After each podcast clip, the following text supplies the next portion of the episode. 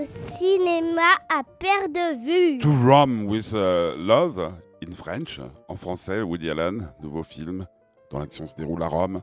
Avec Woody Allen, c'est bien, c'est bon de le retrouver à l'écran avec plein d'acteurs qu'on aime, comme d'habitude, avec des gens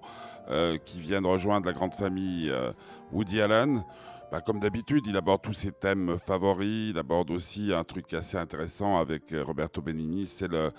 eh ben, c'est la notoriété, euh, ou comment certaines émissions de télévision, euh, ce qu'on appelle la télé-réalité, je crois, euh, permettent à un sombre inconnu de devenir une star incroyablement fameuse, comme disent les Anglais, en l'espace de quelques jours, et puis de ne plus l'être en l'espace de quelques minutes.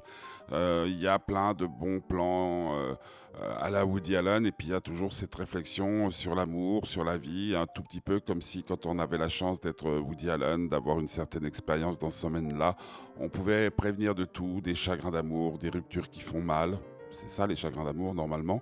ou des trahisons qui euh, se voient comme le nez au milieu de la figure. Moi j'ai beaucoup aimé ce film, en plus comme il se passe dans une ville où il fait beau, où on a toujours envie d'aller boire un café, où on a l'impression que tout le monde est sympathique, euh, en oubliant parfois que dans cette ville il s'est passé des choses horribles, surtout pour les chrétiens, et surtout euh, pour ceux qui n'étaient pas d'accord avec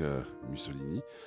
Je sais pas pourquoi je dis ça, mais enfin, toujours est-il que c'est un excellent Woody Allen qui s'appelle To Rome with Love.